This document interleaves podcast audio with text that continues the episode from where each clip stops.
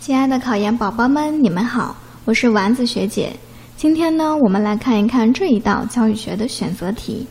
在道德修养方法上，认为无需外求，只需明内在良知的古代教育家有谁？A 选项孟轲、王守仁，B 选项孟轲、朱熹，C 选项荀况、王守仁，D 选项荀况、朱熹。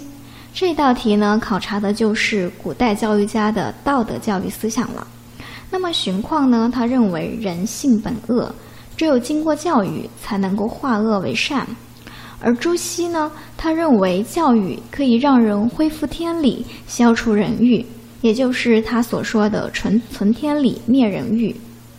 因此呢，荀况和朱熹呢，他都是外说论的代表人物，